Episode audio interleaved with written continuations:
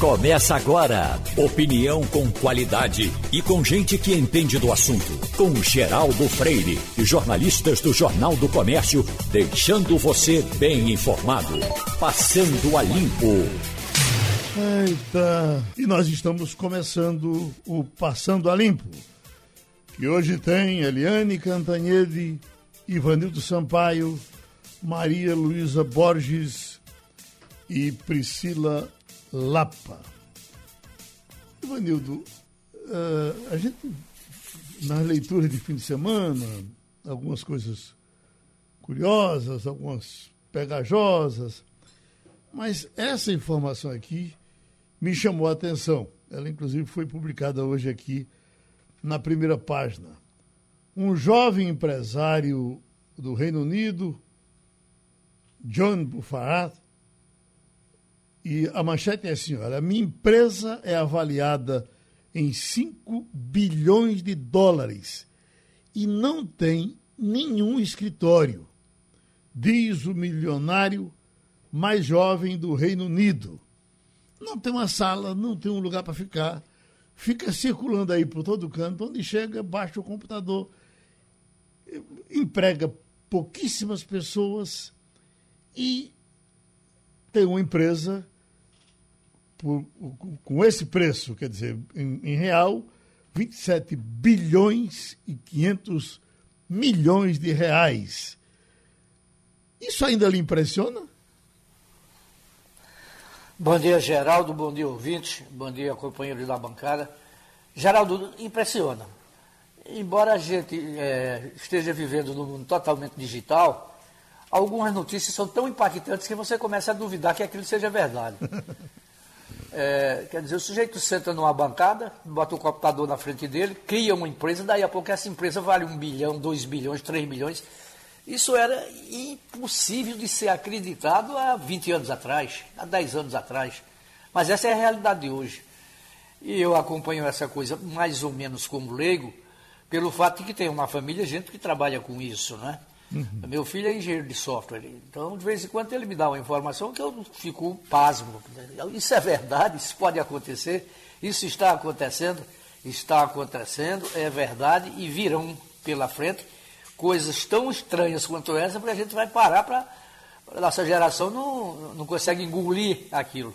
Eu estava, Ivanildo, um tempo desses em, em, em Xangai, e eu uh, uh, quase que não conseguia dormir, porque o chinês que estava no quarto ao lado passava a noite passou, todinho, não era só uma, uma, duas, três, dez. Ele parece que morava naquele prédio, eh, naquele apartamento, e ele passava tchau, negociando de lá com, com o resto do mundo.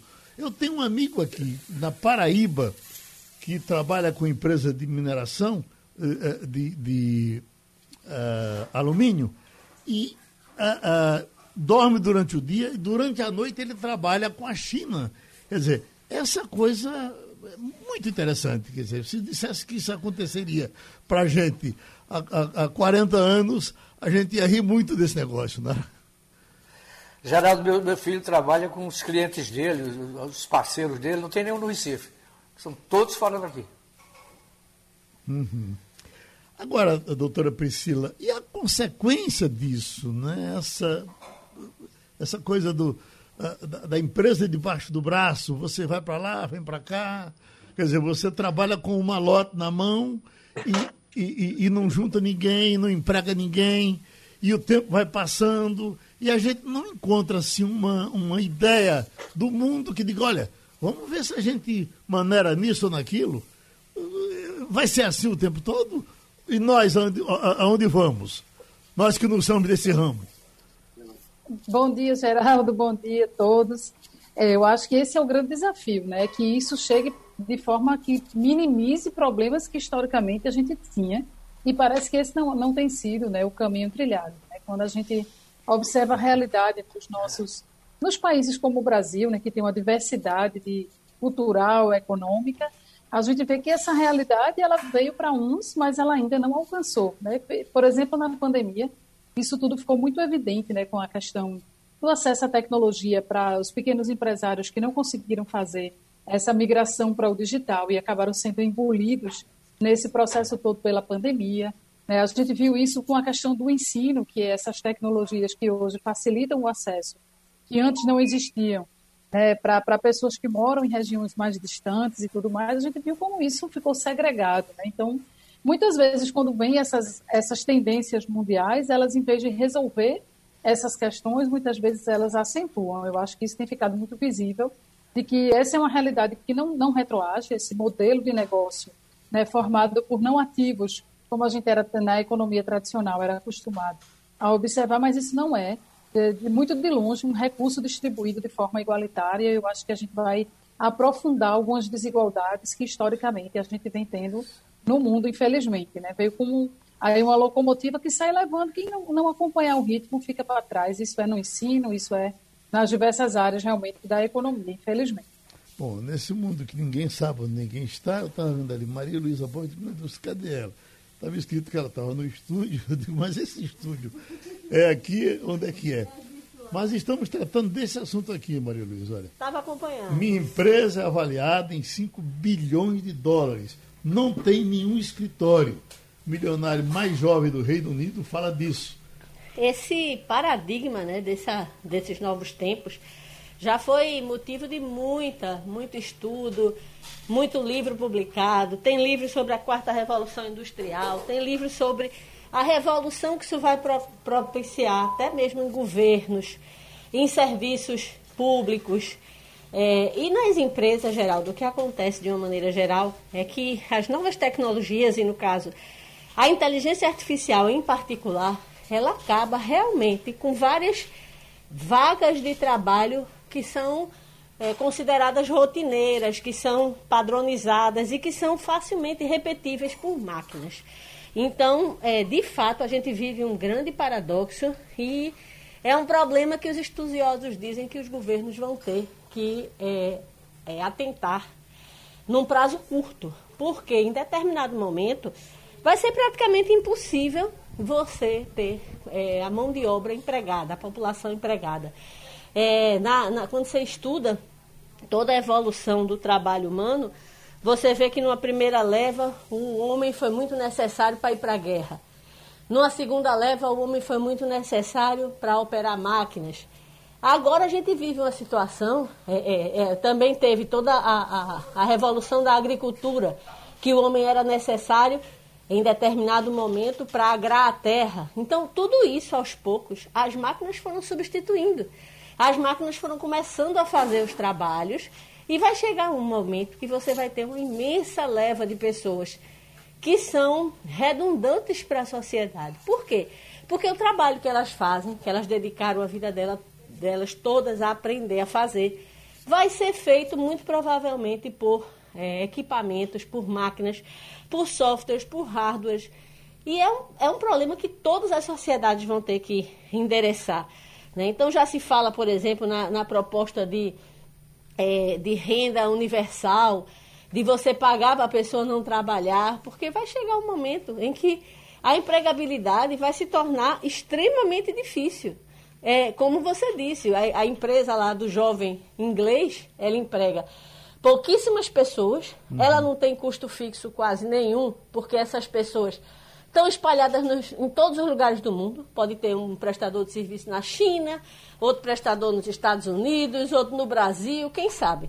Isso não interessa, porque o que eles fazem, eles podem fazer de qualquer lugar e muito provavelmente é, usando técnicas de inteligência artificial, machine learning, ele consegue prestar serviços melhor do que se ele tivesse um esquadrão de seres humanos trabalhando para ele. É uma realidade muito dura. Ô, professora Priscila, enquanto isso, o outro lado está aqui, ó, de acordo com pesquisa de sobrevivência de empresas 2020, realizadas com base em dados da Receita Federal e com levantamento de campo, a taxa de mortalidade nessa área de negócio é de 29%. Estou falando das empresas fixas, das empresas que não são digitais. Já as microempresas têm taxa, após cinco anos, de 21,6% de morte de empresas. Uh, então, quer dizer, você tem um outro lado que, que vai patinando. Bom, enquanto não vamos dizer que são, são também todos que se digitalizam que têm o sucesso desse camarada, não é, Maria Luísa? Isso, isso requer é, também um. Veja, para cada empresa que abre, dezenas de empresas fecham. As uhum. empresas de tecnologia, elas foram feitas para falhar. Então, a, a, é, a, o ciclo é muito rápido. Em poucos meses a pessoa tem que estar tá mostrando resultado. E ela consegue investimento não com base no que ela produz, mas no, com base no que ela pode vir a gerar de valor no futuro para o consumidor. Então, ela consegue dinheiro no mercado. Esse dinheiro geralmente é a fundo perdido. E ela é feita para falhar rápido. Falhar rápido, parar rápido se não der certo, passa para a próxima ideia. Então, é esse ciclo é muito é, é, difícil de entender para a nossa geração, para gerações que vieram antes da gente, mas é um giro gigantesco e para cada dezenas que falham, uma fica de pé. Agora, doutora Priscila, no caso dessas empresas que morrem, quer dizer, é, é, é um empreendedor que morreu por trás dela e a gente não observa o Estado interessado em, em protegê-lo. Quer dizer, na hora que você tem uma pequena empresa e você vai à falência, o Estado o inviabiliza. Fazer o quê para facilitar a vida dessas pessoas? Se você empreender uma vez, duas, três, é porque você tem vocação para isso. O Estado precisa ajudar essa gente.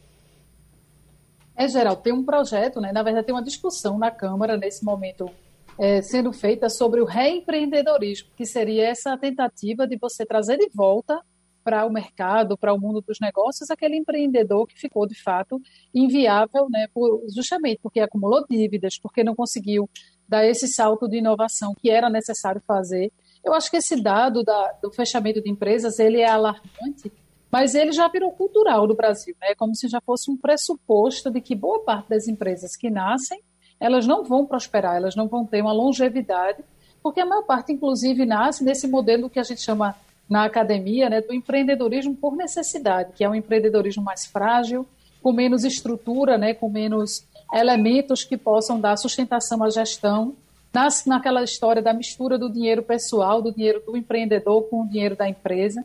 Então, são empresas que investem muito pouco em inovação, se tornam menos competitivas e ficam muito mais vulneráveis a processos de crise. É claro que a proporção da crise da pandemia era algo não aguardado por nenhum empreendedor, mas quando existe uma fragilidade de gestão, isso acontece de forma muito mais avassaladora. Né? Mas existe sim um projeto de lei.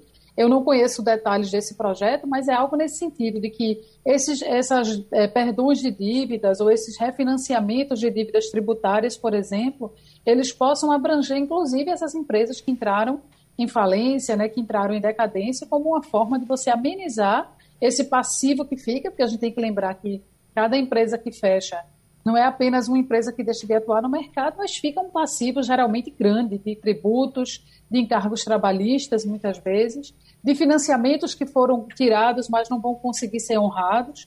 E aí todo esse, esse passivo que fica inviabiliza, muitas vezes, o retorno desse empreendedor para a atividade. Então, acaba que esse projeto ele visa isso, que esses projetos, essas propostas de refinanciamento, de refis, elas possam abranger esse passivo que fica e, e sejam uma possibilidade do Estado, digamos assim, ajudar o retorno desses empreendedores que não tiveram sucesso na primeira ou segunda tentativa, que eles possam né, voltar à tona, voltar para o mercado e ter dessa vez uma chance de maior êxito. Professora, me tire uma dúvida. A gente está talvez diante claramente de duas situações bem diferentes. Uma desse empreendedor por necessidade que a senhora falou, e de fato ele sem o, o financiamento público, ele não fica em pé. E por outro lado, você tem o empreendedor é, millennial, geração Z, que é um empreendedor eminentemente de tecnologia, que ele geralmente vai atrás do capital privado para investir. Você tem empresas né, chamadas Venture Capital, que são especializadas em detectar bons projetos que possam ter uma, uma aderência, né, uma adesão a, a, tal ponto de se tornar uma empresa viável, lucrativa, como o povo diz, né? Estamos sempre em busca do novo Facebook. É, é, é, isso, de certa forma, tira um pouco essa responsabilidade é, direta do Estado com relação a esse ambiente, porque se você pegar os grandes centros é, é, tecnológicos do mundo, eles muitas vezes nasceram e se sustentam em cima de capitais privados, não é isso? Estou estou tentando é, separar em duas metades, porque precisa mesmo que se tenha dois tratamentos completamente diferentes para esses dois públicos, não é? É outra lógica, de fato, né? A gente vê o ingresso desse tipo, desse perfil de empresário que tem essa visão de outro, outra modalidade de negócios, né? Desses negócios que são escaláveis, que vão se tornar empresas para mercados internacionais. Eles, de fato, eles, eles não olham para o Estado como grande agente financiador. Agora, o Estado nunca vai deixar de ter um papel importante na melhoria do ambiente. Né? Toda vez que a gente vê esses estudos, como do InBusiness, esses estudos internacionais que são feitos, comparando é, ambientes propícios, o que seriam ambientes favoráveis para se empreender e o que seriam ambientes mais hostis, a gente vê que o Estado tem um papel relevante em outras áreas, inclusive, por exemplo, no, no processo de licenciamento, de, de, não ficar no encalço, né, como diz aqui, do, do empreendedor, a gente facilitar que o empreendedor inicie suas atividades. Na verdade, esse, hoje tem um marco legal das startups, por exemplo, que busca justamente suavizar essas barreiras de entrada, né, para que ele não tenha que se constituir no caminho tradicional que uma empresa de base tradicional ela se constitui, né, com, com os registros todos nos órgãos licenciadores e tudo mais, porque aquilo por enquanto é considerado uma ideia de negócio, né? Então você não pode exigir de algo que está se formatando, se fomentando, as mesmas exigências que você teria para algo que já nasce, digamos assim, com mais constituído, com maior clareza desse negócio. Então, o Estado ele tem um papel agora que de fato está mudando essa visão sobre qual é esse papel que o Estado tem a cumprir né, nesse processo empreendedor. Ah, nós estamos, o, Edson Gonçalves, que é agente de viagens, que é especialista também nessa coisa de, de passaporte é, é, da, da, questão dos, dos, vistos e trabalha com tudo isso, e a todo instante aparece uma informação pingada. Está acontecendo, acontece isso aqui, acontece isso lá, alguém está abrindo, alguém não está abrindo. O próprio Recife comemora algumas, alguns avanços nessa questão do turismo, movimentação no aeroporto. E aí nós vamos pedir a contribuição dele para nos dizer em que pé está toda essa situação, o que é que estão fazendo as pessoas que trabalham com turismo. É, Edson Gonçalves, se eu quiser ir para Portugal, se eu quiser ir para Lisboa hoje, eu tenho como ir? Oi, amigo Geraldo, amigo ouvintes. Então, nós estamos passando aquele período agora que não se tem ainda uma confirmação exata da, desses procedimentos de liberação. O que nós temos atualizado agora é que as pessoas têm que fazer quarentena de 14 dias num país que antecede ao país de destino. Então, a sua pergunta foi Portugal. A pessoa pode ir desde que ela faça a quarentena de 14 dias em um hotel ou na casa de um parente para que ele possa fazer essa quarentena. Então, existe ainda algumas limitações. Alguns países já foram uh, mais flexibilizados com relação às duas doses de vacina, mas ainda é essa restrição com relação à quarentena de 14 dias. A qualquer momento, isso vem a se flexibilizar cada vez mais. Assim que a vacina chegar a uma totalidade acima de 50% e alguma das vacinas serem reconhecidas na comunidade europeia, vai sim ter um fluxo normalizado. Mas no momento atual ainda tem essa restrição. Você sempre foi um especialista também na questão dos navios. Uh, uh, eu tenho lido que o Caribe está cada vez mais se acelerando e de que nós teremos agora cientistas dentro dos navios cuidando da segurança das, pessoas. Como virão os navios daqui para frente, os cruzeiros como serão feitos e a partir de quando você acha que isso vai voltar a ser o normal ou quase normal? Olha, eu tenho falado com os gestores das companhias marítimas recentemente e a, a situação vai ser bem clara para todos. Nós vamos ter que agora nos acostumar em usar uma, uma carteirinha que nos identifica que nós já tomamos a vacina e qual vacina nós tomamos. As companhias marítimas já estão confirmadas para chegarem no Brasil agora a partir de novembro, na temporada de 2021 até 2022. Os cruzeiros vão estar uh, funcionando e todos aqueles que tiverem acesso teriam realmente estar com a sua carteirinha de vacina com as duas doses. Essa preocupação ela é extensiva também não só às companhias marítimas, também às companhias aéreas, à hotelaria. Nós vamos ter que nos ajustar a essa nova realidade. Aonde nós chegarmos hoje, nós podermos ser solicitado a nossa carteirinha de vacina. Então isso vai se tornar uma coisa comum futuramente. A hora que você for fazer, pegar uma companhia aérea, ah, eu vou para São Paulo. Quando chegar na hora do check-in, além do seu documento de identidade, você vai ter que apresentar uma carteirinha aonde consta que você já foi vacinado. É uma coisa constrangedora, mas aos poucos a gente vai assimilando isso e vai aceitando. É uma nova realidade, a vacina vai fazer parte do nosso histórico. Então, quem estiver nesse segmento do turismo, que for viajar, tem que seguir esses protocolos, além da vacina, usar máscara, isolamento e distanciamento. Ivanildo Sampaio. Bom dia, Edson. É uma amigo. questão que se faz e que, e que se pergunta e ninguém responde, de respeito ao crédito em milhas. Quem tem seus créditos em milhas que eles estão prestes a vencer e você não tem voo para canto nenhum, o que é que você vai fazer com esses créditos? Não, você pode hoje negociar a prorrogação, né? Os créditos eles são ah, administrados pelos cartões de crédito, pelas compras que você efetiva e depois você passa para ser administrado pela companhia aérea. Então você transforma os seus créditos em uma companhia aérea. Então essa companhia aérea você já pode já negociar. Olha, vai vencer em tal data, eu quero prorrogar. Isso há uma flexibilidade, não tem nenhuma restrição com relação a isso. Uh, os voos nacionais você pode usar as milhas. Os voos internacionais que estão ainda, as fronteiras estão fechadas, mas você já pode agendar para o segundo semestre ou para 2022. Então, é uma questão agora que todos estão na mesma cadeia do turismo, flexibilizando eh, essas normativas, esses acordos, né, para que haja uma flexibilização de utilização. Ô Edson, como é no turismo interno, quer dizer, o último, o último passeio que eu fiz antes da pandemia, justamente quando, quando ela pipocou no carnaval do ano, do ano passado, atrasado, uh, uh, eu fui para Fortaleza, você fez essa. Fortaleza, fui para São Luís, uh, fui para Teresina. Enfim, se eu quisesse fazer hoje o mesmo passeio, eu faria? Faz, sem dúvida nenhuma. Eu recentemente também fiz algumas viagens curtas. Eu fui a Garanhuns agora a semana passada, fiquei no Hotel Tavares Correia.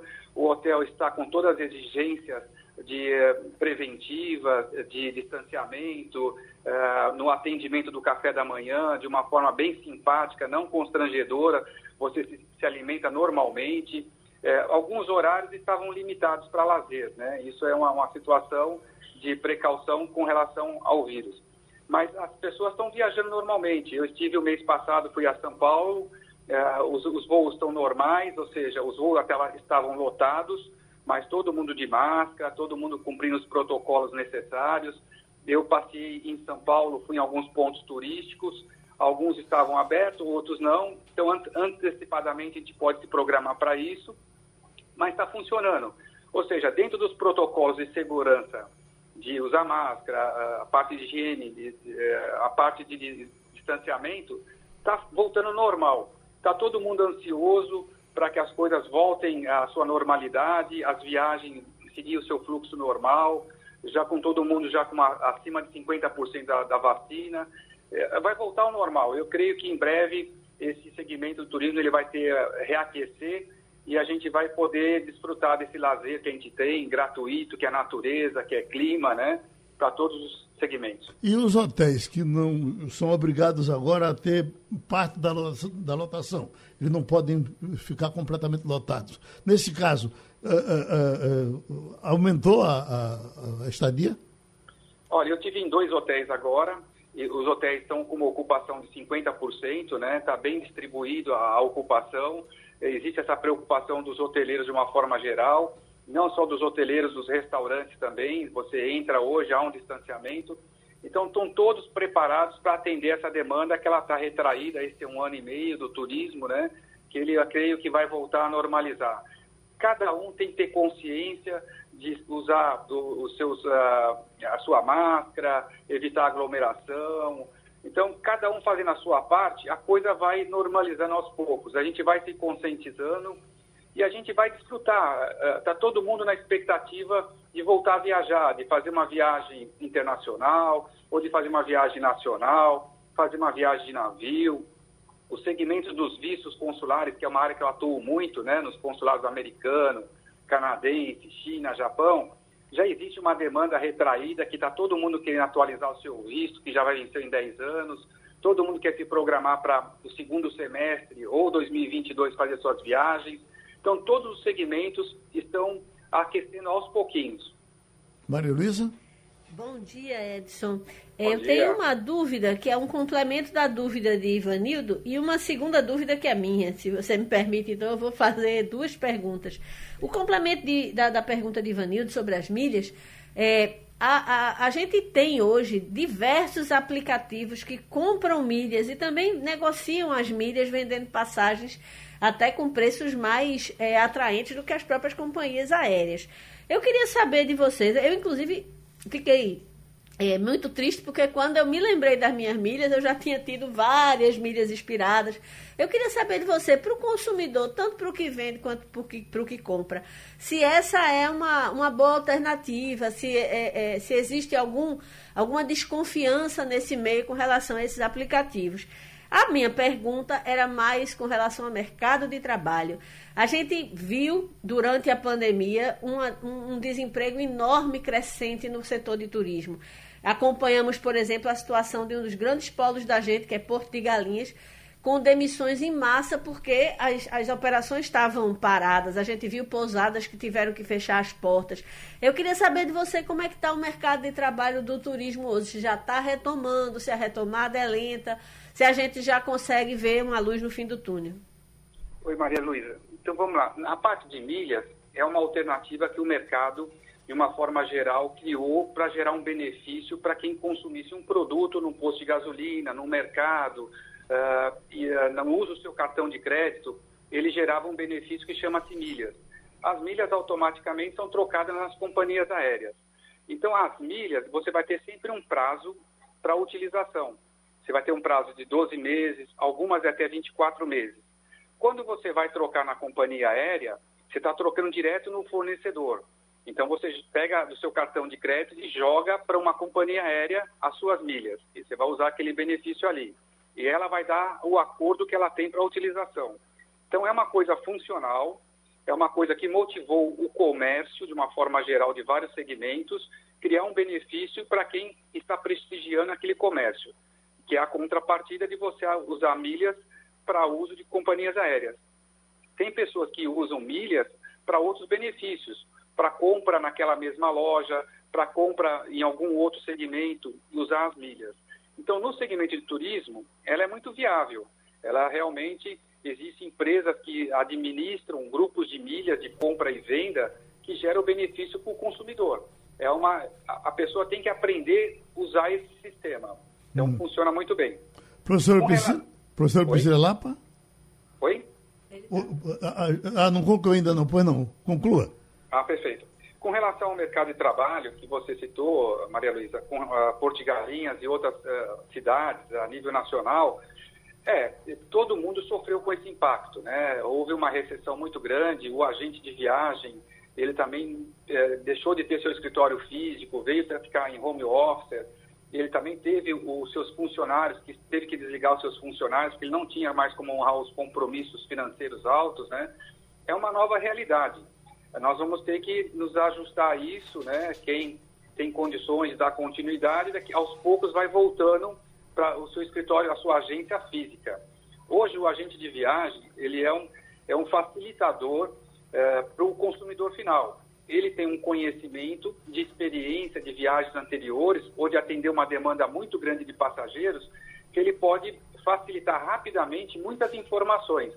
Então, o agente de viagem hoje ele tem um papel fundamental nessa cadeia turística, porque é ele que vai te indicar um bom hotel de boa localização, ele que vai indicar uma companhia aérea com os voos de acordo com a sua necessidade, ele que vai te indicar um destino para que você possa ir agora pós-pandemia.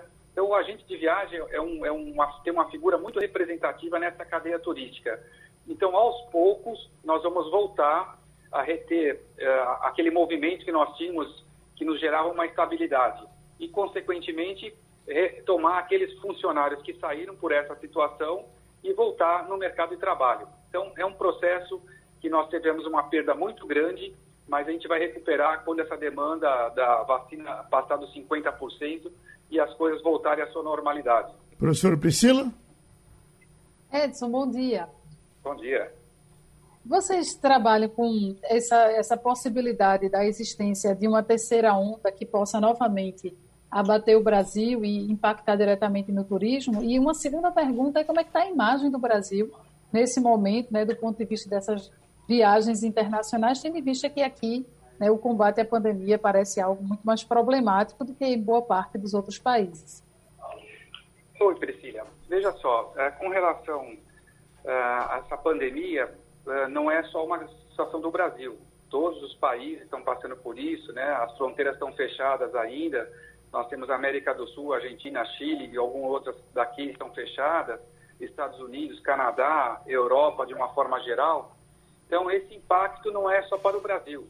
A economia vai voltar. Eu creio muito que esses países que dependem do turismo, principalmente os Estados Unidos, se você pegar a Flórida, que tem Miami e Orlando, que tem um, um fluxo muito grande de brasileiros, eles estão uh, com um déficit muito grande na ausência dos brasileiros, né?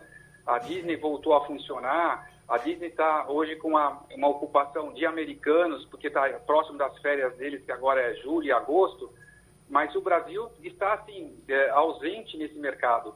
Então, eles vão criar alguma alternativa, alguma flexibilização para isso, né? Então, aos pouquinhos, a gente vai retomar. Quando as fronteiras abrirem, eu creio que essa demanda vai aumentar para o turismo, as precauções com relação às vacinas vão ter um avanço maior. Hoje, alguns países têm uma limitação, ainda algumas vacinas não são aceitas, as vacinas do Brasil, né?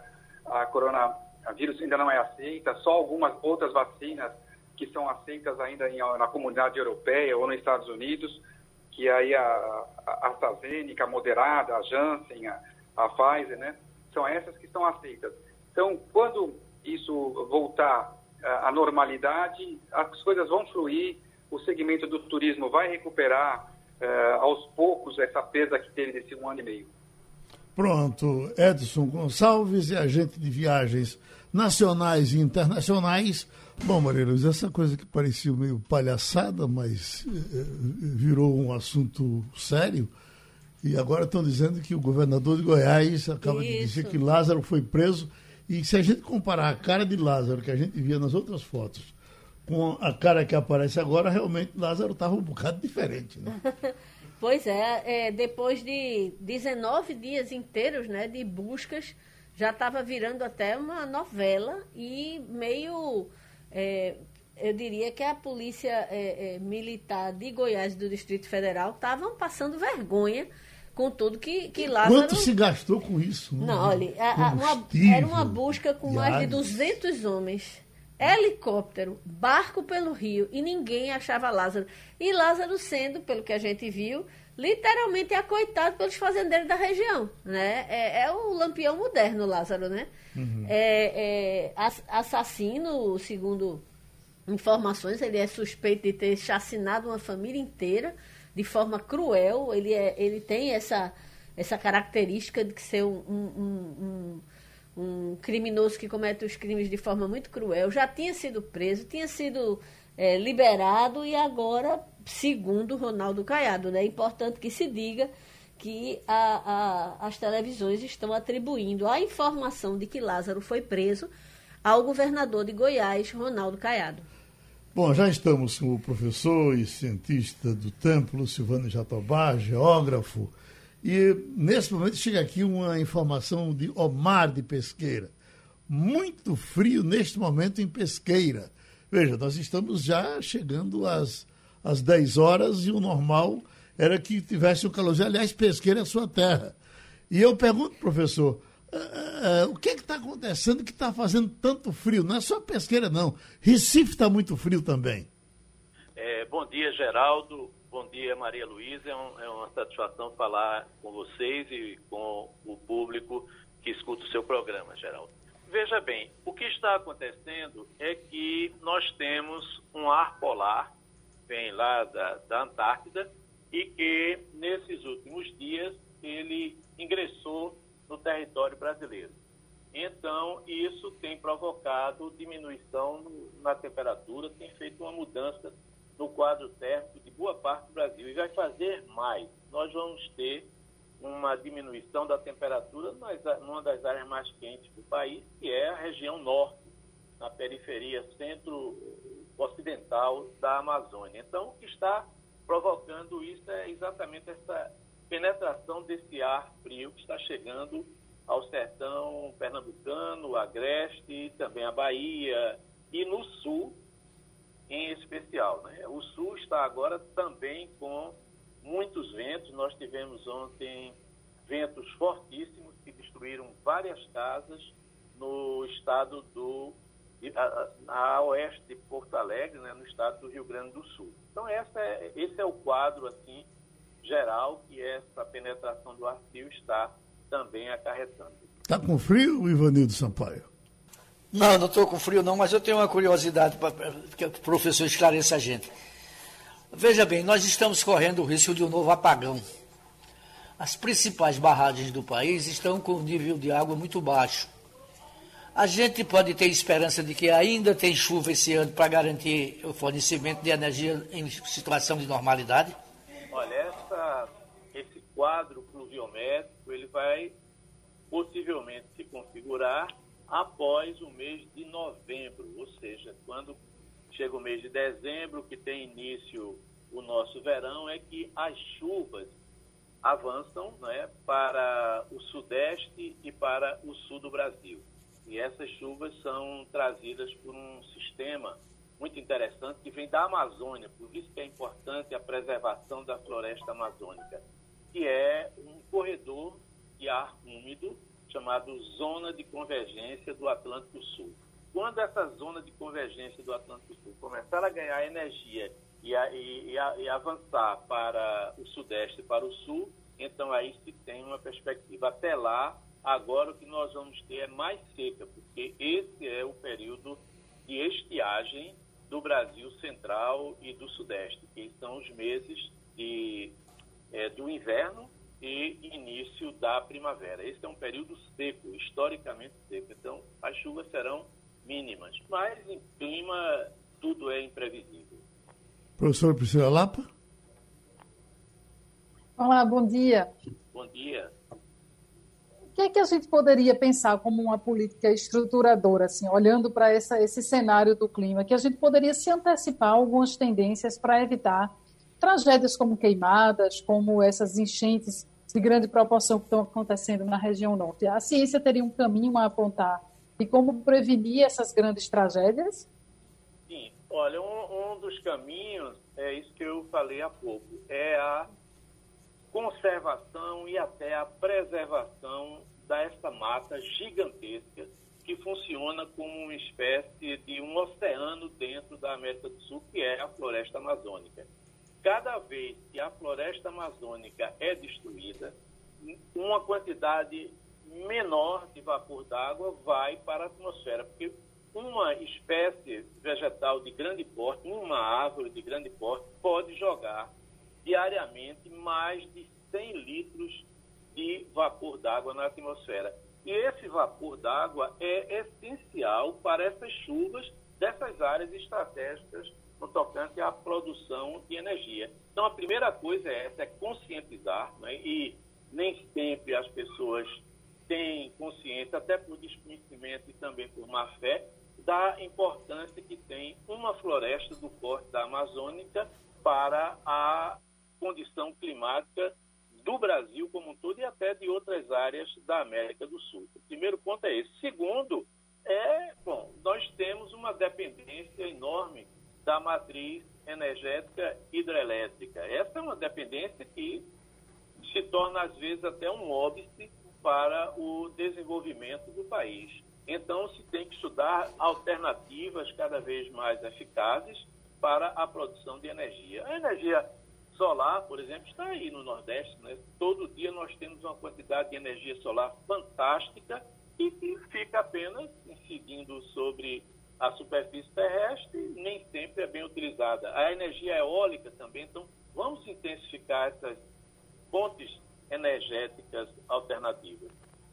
Um abraço ao professor Lucivânio Jatabar, que contribuiu novamente com o Passando a Limpo, o governador de Goiás, falando agora da prisão de Lázaro. Acabo de receber, neste momento, a informação de todas as forças de segurança que estão ali na região de Cocalzinho que o Lázaro foi preso. Cumprimentar a todos aqueles que estão ali há vários dias trocando informações e chegando a esse resultado final com a prisão do Lázaro. Meus cumprimentos a todas as forças de segurança que ali interagiram, trabalharam com determinação para mostrar que a lei está acima de tudo. Um abraço a todos. Isso é Ronaldo Caiado, viu, Maria Luísa? Certamente vai entrar na próxima campanha Eu Prendi Lázaro.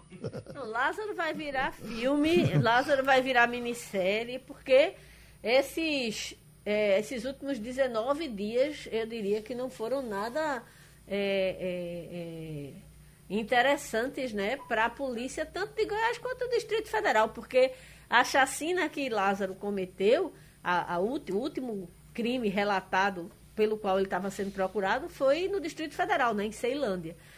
É, foi uma está sendo uma história extremamente rocambolesca, né? E eu acredito que vai virar uma, uma série em breve, né? A história de Lázaro. Ai, ai, vamos em frente com o Passando a Limpo, já estamos com a Helene Cantanhede. Helene, eu sei que é, é, doloroso falar disso, mas precisamos falar disso. A morte de, de Arthur Chechel, nos surpreendeu tanto. Surpreendeu também a vocês, colegas dele? Ah, sim, surpreendeu muito, porque é, eu não sabia que ele estava doente, né? Ele tinha um linfoma, mas foi descoberto há pouco tempo e ele, na verdade, morreu num, com um infarto fulminante.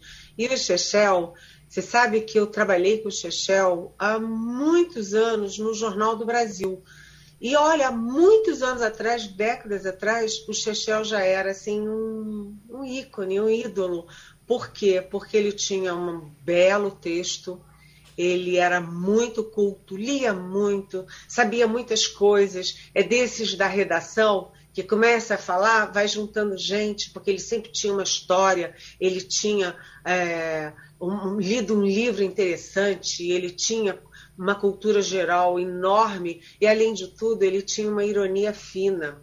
Ele era muito culto, então ele tinha uma ironia muito, é, é, sabe, assim, fina, elegante. O Chechel foi uma grande figura e deixou ali um, uma, uma, legião de seguidores dele no, no jornalismo. A gente sabe como todo mundo ficou muito triste, não apenas no Globo, né, onde ele vinha trabalhando desde, acho que da, de 2000, mas também, é, mas também, deixa eu desligar o telefone, desculpa, uhum. mas também é, em outros lugares que ele trabalhou, como, por exemplo, o velho pessoal é, no, no Jornal do Brasil, né, a gente gostava muito dele.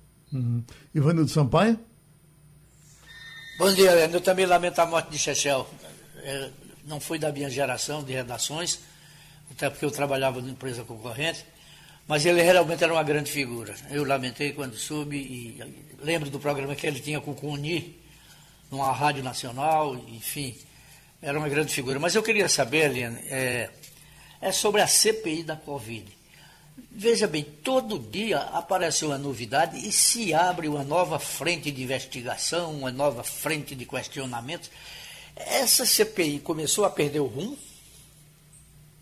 Não, não acho de jeito nenhum. Pelo contrário, é, eu acho que a CPI ela indicou agora por uma, um rumo muito, muito, vamos dizer assim, objetivo. O que, que a CPI tinha até agora? tinha toda, toda a narrativa, toda a história de como o governo é, ou se omitiu ou agiu errado no caso do isolamento social, no caso das máscaras, é, no caso das vacinas, no caso da, de Manaus, da falta de oxigênio. Então, a, a, a CPI tinha tudo isso. No caso das vacinas, o relato das omissões do governo né, os ataques do presidente Bolsonaro à, à Coronavac, que é a vacina é, chinesa, né, que em, em, acordo, em parceria com o nosso Butantan, o, a Pfizer. Então, tinha tudo isso. A partir de agora, a CPI embicou por um rumo muito mais concreto, porque não foi omissão, né? Aqueles 85 e-mails da Pfizer. A Pfizer, que é um dos maiores laboratórios farmacêuticos do mundo, maiores e mais respeitados. Né? 85 e-mails, ninguém no governo deu a menor bola, nem Palácio do Planalto, nem Ministério da Saúde, nem coisa nenhuma. É, mas a partir de agora, não, é mais do que isso, porque está envolvendo aí suspeita de corrupção, suspeita de. É, suspeita de. de é, Propina? É, de propina, suspeita de propina, porque o relato dos dois irmãos, né, o Luiz Ricardo, que é o diretor de é, importações de vacinas, de medicamentos do Ministério da Saúde. E o irmão dele, o Luiz Miranda, né, que é deputado federal, eles contam que, primeiro, havia muita pressão. Ligar sexta de noite, sábado, domingo, não tinha hora. Cadê a vacina? A Covaxin? Cadê a Covaxin? Né? É, veja bem, você despreza a vacina do Butantan, despreza da Pfizer e faz uma pressão danada a favor da Covaxin, que não foi aprovada naquele momento, não era aprovada nem na agência reguladora da própria Índia, que é o país dela, não era aprovada pela Anvisa no Brasil e mais, era desautorizada pela Anvisa no Brasil e tinha pressão toda. E no final das contas veio uma nota fiscal que era totalmente diferente do contrato. Eu, os dois irmãos levaram para o presidente Bolsonaro num sábado, na residência oficial, fora da agenda, contaram essa história toda e levaram aquela história, né? É, é, bateram, como é que é, e mostraram o pau, né? Mataram e, e mostraram o pau. É, a, a, nota fiscal, gente, é um escândalo, porque prevê pagamento à vista e antecipado de 45 milhões de dólares. Isso não estava no contrato. Segundo, é para uma empresa offshore, num paraíso fiscal, que tem patrimônio de mil dólares. Você dá 45 milhões de dólares por uma vacina que não é autorizada nem no país dela, antecipado por uma, para uma empresa de offshore, sabe? Nada disso estava previsto. Nada disso estava previsto no contrato. Além disso, essa empresa que era onde tinha que ser feito o depósito não estava citada sequer no contrato. Ela é uma terceira empresa que aparece só na nota fiscal. É, havia também é, divergências, incongruências em relação ao número de doses, né? e exigia que o importador, ou seja, nós, o povo brasileiro, arcássemos também com, as, uh, com os recursos para é, multa e seguro. Nada disso estava uh, no contrato. Então, eles levaram lá para o presidente da República e o presidente da República, é, primeiro, segundo eles, disse que levaria o caso para a Polícia Federal. A Polícia Federal diz que ninguém levou nada. E segundo, segundo o deputado Luiz Miranda, o presidente falou assim: e mais um rolo do Ricardo Barros. Ricardo Barros, que foi ministro da Saúde é, no governo Temer e que é líder do governo Bolsonaro na Câmara. Então, realmente, é, a coisa não ficou feia, ficou feia e a CPI, eu acho que a CPI não está se perdendo, não. A CPI está aprofundando o que já vinha denunciando. O, Helena, a nossa redação está doidinha aqui com o Lázaro. Corre um para lá, corre outro para cá. Lázaro preso agora, o governador já falou. Esse assunto é sério mesmo? É, o governador de Goiás né, já anunciou, o Ronaldo Caiado acaba de anunciar agora, minutos, que o Lázaro foi preso. Agora demorou, hein? Puxa vida. A, a polícia está é, comemorando impressionante. como. Tem, tem aparecido imagens da polícia ali. Uma multidão de gente. Ele está baleado tá, também, né? Está aparecendo imagens da polícia como quem ganhou uma guerra. O que é que tem mais, Maria Luísa? É, a informação é que ele também foi baleado na, na ação policial. Uhum. É, é, realmente, como a Eliane disse, foi um, demorou, né? A, a, a, a, ter esse final, porque Lázaro deu muito calor na polícia de Goiás e do Distrito Federal. Professora Priscila Lapa. É, eu vou ter que mudar de assunto, vou ter que fugir de Lázaro e voltar para a CPI. Eliane, bom dia. Bom dia. É, o Centrão, né? O final de semana passou muita especulação sobre como é que o Centrão vai se comportar a partir de agora, né? Até quando se falava do enfrentamento da pandemia a partir da ótica de um discurso negacionista, o Centrão estava ali fazendo as vezes e embarcando ainda nessa aventura. Mas, diante das novas denúncias, desse novo rumo que a CPI começa a aprofundar, haveria de fato a possibilidade do Centrão começar a sair, a desembarcar do governo Bolsonaro ou ainda é cedo para a gente fazer essa previsão? Olha, o Centrão, a gente precisa lembrar o seguinte, né, que o Ricardo Barros, esse que é o pivô da questão toda da Covaxin, ele é um dos principais líderes do Centrão. Né? Ele virou líder do governo Bolsonaro por indicação do Centrão. Ele é do Progressistas do Paraná, portanto, ele tem apoio de parte do Centrão. Agora, o Centrão é muito pragmático. Né? Se o Bolsonaro está bem nas pesquisas, está forte, tudo indica que vai ser reeleito, aí o Centrão está com ele. Mas se o Bolsonaro começa a esfarelar, começa a dar sinais de desespero, né? toda hora atacando o jornalista, atacando todo mundo, o Centrão põe o pé atrás.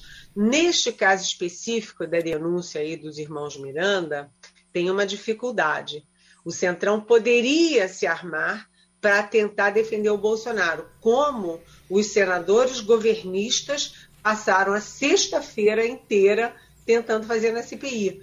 É, eles tentaram o tempo inteiro defender o Bolsonaro né, e tentaram o tempo inteiro atacar os irmãos Miranda. Só tem um problema, é que o Luiz Miranda ele tem uma carta na manga, porque é, ou ele tem a gravação da conversa com Bolsonaro, ou ele diz que tem. Ao dizer que tem, o, o Centrão para, recua. Por quê? Porque o risco é dizer: não, não foi nada disso, eles são os mentirosos, o presidente nunca falou nada, nunca citou Ricardo Barros, nunca foi nada disso. E aí ele vem com a fita. Então, ele criou uma circunstância, ele tendo ou não tendo a gravação, ele criou o medo, ninguém quer agora é, desmentir os irmãos e apoiar o Bolsonaro. Ou seja, ele, ele jogou uma carta na mesa de. Ele jogou aí um mais na mesa, né? Uhum. Maria Luísa? Eliane, é, o que eu tenho visto é que depois do depoimento, a, a, os governistas, como o, sena, o senador Marcos Rogério, estão tentando classificar toda aquela sequência de invoices retificados um após o outro como um mero erro formal que foi corrigido a seu tempo. É, se não houver a gravação, que outras provas podem ser levadas adiante para embasar uma possível ação contra a, a, o governo do presidente Jair Bolsonaro? Olha, Maria Luísa, é, primeiro é o seguinte: mero erro formal é uma forçação de barra deles, né? Porque você pode errar, né? Você errou, digitou errado. Nós jornalistas às vezes a gente não digita errado, ou dá uma informação errada, ou põe um zero a mais ou a menos. Isso acontece. São erros formais. Mas você incluiu uma terceira empresa de um paraíso fiscal, pagando à vista 43 milhões de dólares com o número de doses erradas, incluindo pagamento de seguro e multa. Isso não é erro formal, né? Isso aí é aquela história. Era para ser assim. O Luiz Miranda, como é, responsável pela importação, disse: não vou assinar. Botou a boca no trombone e aí a turma disse: opa, vai dar rolo. E aí foi recuando. Né? Se ele simplesmente fosse um burocrata e tivesse assinado, esse negócio tinha passado. Uhum. Tava aí, o Brasil Porque, comprando Covaxin. Foi, foi é, autorizada, né? Foi autorizada. A mais cara de todas, hein? O uhum. que, que você ia perguntar, é, Maria? É, inclusive, foi autorizado pela a servidora Regina Célia, acima dele, mesmo contrariando a, a, os alertas que ele tinha feito, né? Pois é, porque foi assim, teve a primeira, né, a primeira invoice, aí depois teve a segunda, ainda estava tudo errado, e a terceira que foi aprovada pela Regina Célia, que é a fiscal, a terceira ainda tem duas incongruências em relação ao contrato.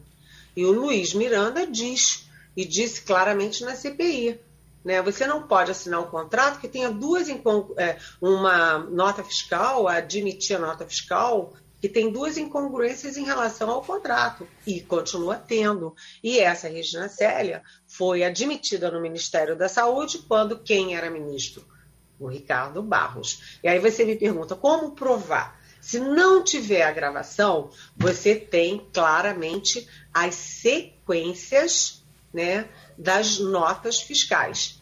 Você tem também toda a sequência de conversas que estão gravadas no celular do Luiz Miranda com o ajudante de ordens do Bolsonaro. E tanto o ajudante de ordens levou para o Bolsonaro que o Bolsonaro abriu as portas da residência oficial num sábado para receber os irmãos. Ou seja, toda a história faz sentido. E além disso, né, continuam surgindo aí as evidências de que havia uma relação, vamos dizer, esdrúxula, para não dizer criminosa, entre o Ministério da Saúde e essa Precisa. Essa empresa Precisa, hoje a manchete do Estadão é isso. Né? No governo Bolsonaro, desde a posse em 2019, aumentou em 600% os contratos e negociações com o Ministério da Saúde. Só que a Precisa responde a processo por superfaturamento de testes de Covid com o governo do Distrito Federal e, atenção, e por oferecer no contrato um produto e entregar outro de péssima qualidade, os testes não serviam. Além disso, a Precisa é sócia da Global. A Global é uma outra empresa que tem dois processos milionários contra setor público. Né? O setor público é, processou a Global por, olha só, vender medicamentos para o Ministério da Saúde, não entregar esses medicamentos. É um processo de 20 milhões de reais. E ela tem processos também pela mesma coisa no, na, na Petrobras, que é uma estatal. Né? Então, a, ela é, a Global é processada por ter é, feito um contrato oferecido e recebido dinheiro para fornecer medicamentos para a Petrobras e nunca ter entregue. Ou seja, era o que estava pintando ali na Covaxin, né? Era o que estava pintando. Então, as coisas, a, a, a história toda vai se comprovando. E agora, a Rádio CBN deu no fim de semana que não é uma exclusividade com a Covaxin, que uma outra é, vacina, vou até ler o nome dela, Covidécia, que é da é, da, da China, também estava passando pelo mesmo processo. A diferença da Covidécia para a Covaxin é que a Covidécia tinha dois apoios, ou tem dois apoios, que são diretamente ligados ao presidente Bolsonaro o empresário Luciano Hang e o empresário aquele é, que vai depor na, semana, na CPI essa semana. Esqueci o nome dele. Como é que é o nome dele? É o Wizard, Wizard. Carlos Wizard. Então, o Carlos Wizard e o Luciano Hang apoiavam essa vacina, que nunca ninguém ouviu falar nela, e que é um caso muito semelhante ao que estava acontecendo na Covaxin. Essas histórias todas com gravação e sem gravação, elas têm muita consistência. Eliane, me chamou muito a atenção que quando o, o deputado Luiz Miranda começou a depor, ele primeiro fez um, todo uma, uma, um grande elogio ao presidente Jair Bolsonaro e, de certa forma, se mostrou surpreso com aquela reação bastante esquisita do Onyx Lorenzoni no dia anterior. É, como é que está a, a, situação de Lorenzoni depois dele ter feito aquele escarcel e o homem no dia seguinte meio que hipotecou toda a sua solidariedade, toda a sua é, é, admiração ao presidente Jair Bolsonaro. Pois é. Olha, Maria Luísa, nos meus muitos e muitos anos de praia, eu sei que as pessoas agem assim. Quando a, o caldo entorna, as pessoas tentam proteger o chefão, o chefe, o presidente, e aí descontam nos assessores, nos ministros que estão abaixo. Isso é uma constante, né? E, e foi isso que aconteceu. O Luiz Miranda estava apavorado de brigar com o Bolsonaro, ele que se diz amigo do Bolsonaro, a ponto de ser recebido num sábado à tarde na casa dele, né? Ele também que está é, é, tá no primeiro mandato, quer dizer, ele também que já recebeu denúncias. Então, ele claramente estava tentando ficar bem com o Bolsonaro e descarregar no Onix Lorenzoni. Agora, vamos pensar aquela entrevista que não foi entrevista, né? É, pronunciamento, que eles têm medo de pergunta, do ministro Onix Lorenzoni, que é do Palácio do Planalto, com o coronel da reserva Elcio Franco, coronel do Exército, que era braço direito do general da ativa Eduardo Pazuello no Ministério da Saúde. Olha, Maria Luísa, aquele pronunciamento é de arrasar, porque eles falaram várias vezes de fake news, como atacaram a imprensa, atacaram o Luiz Miranda, atacaram o irmão do Luiz Miranda, o, o outro Luiz, o Luiz Ricardo Miranda, atacaram todo mundo e, e o Elcio Franco falou várias vezes fake news, fake news, fake news. Tudo adjetivo. A única coisa concreta que eles apresentaram é que a nota fiscal que o, dois irmãos levaram para o presidente era falsificada. Gente, Deus do céu, era falsificada. E aí os irmãos mostraram que a nota é verdadeira e que, inclusive, continua no site do Ministério da Saúde. Ou seja, mais do que um vexame, o ministro e o coronel é, podem ser enquadrados de crime de calúnia, difamação e coação de testemunha. A, a manchete com relação ao Lázaro agora é assassino Lázaro Barbosa capturado e morto em Goiás. De princípio era ferido, agora é morto. As imagens que estão aparecendo estão dando a entender realmente que mataram Lázaro. Agora, Eliane, a, a, a denúncia do deputado escondeu muita coisa com relação admissão do ministro Ricardo Salles. Pouco se falou, porque uma coisa cobriu a outra. A imagem que fica para mim de, de, Ricardo Salles nem é de Ricardo Salles. É a imagem do ministro Taixe da Saúde, naquele momento daquela gravação polêmica que vimos cansativamente, quando ele diz que é, vamos aproveitar esse negócio de pandemia que só se fala nisso para passar a boiada. Não é ele dizendo isso. É a cara do ministro Tacho olhando para ele, assim como diz: Meu Deus, com quem eu casei minha filha? O que é que eu estou fazendo aqui? Mas a essa altura, o que é que vai acontecer com o Ricardo Salles? Não pode sair do Brasil, não é? É, o Ricardo Salles agora, é, simplesmente a ministra Carmen Lissa mandou é, retirar o passaporte dele. Agora, o Ricardo Salles, ele é um dos símbolos do governo Bolsonaro, né? Se você pegar é, é, o Abraham Weintraub da saúde, do, do, da educação, se você pegar aquele sujeito lá, é, Ricardo Alvim, que foi demitido da cultura porque fez um, um, evento de cunho nazista. Imagina, o secretário da Cultura do Brasil faz um evento de cunho nazista. Se você pegar o Ernesto Araújo, chanceler é, do governo Bolsonaro. É, é tudo muito parecido, né? É o próprio Pazuello ali é uma coisa que mistura ideologia e um manda, que é o Bolsonaro, e todo mundo obedece. Então, é, o Ricardo Salles, veja bem, o Bolsonaro que vive dizendo que ele veio para combater a corrupção, combater a corrupção, combater a corrupção.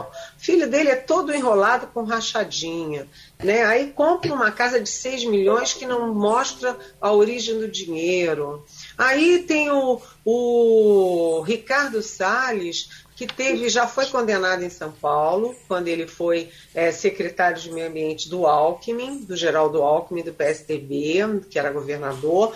Ele tem dois processos no Supremo Tribunal Federal. Um foi é, por orientação, por sugestão, por enfim, informação que veio dos Estados Unidos, do governo dos Estados Unidos. O outro de um delegado da Polícia Federal, que era superintendente da Polícia Federal no Amazonas. Ou seja, o Ricardo Salles, é, ele está num processo que não caiu porque a esquerda denunciou, o PT denunciou, sei lá quem denunciou, qualquer um. Não, são processos com muita densidade, todos envolvendo muito dinheiro é, o, o, crescimento do patrimônio dele, da mãe dele, é um, é um crescimento totalmente atípico e identificado pelo COAF. Sabe? E o presidente Bolsonaro não queria demitir ele. Segurou, segurou, segurou o Ricardo Salles o quanto pôde, até que veio a informação de que o Ricardo Salles poderia ser preso. Aí o próprio Ricardo Salles disse: não, agora está na hora de ir embora, né?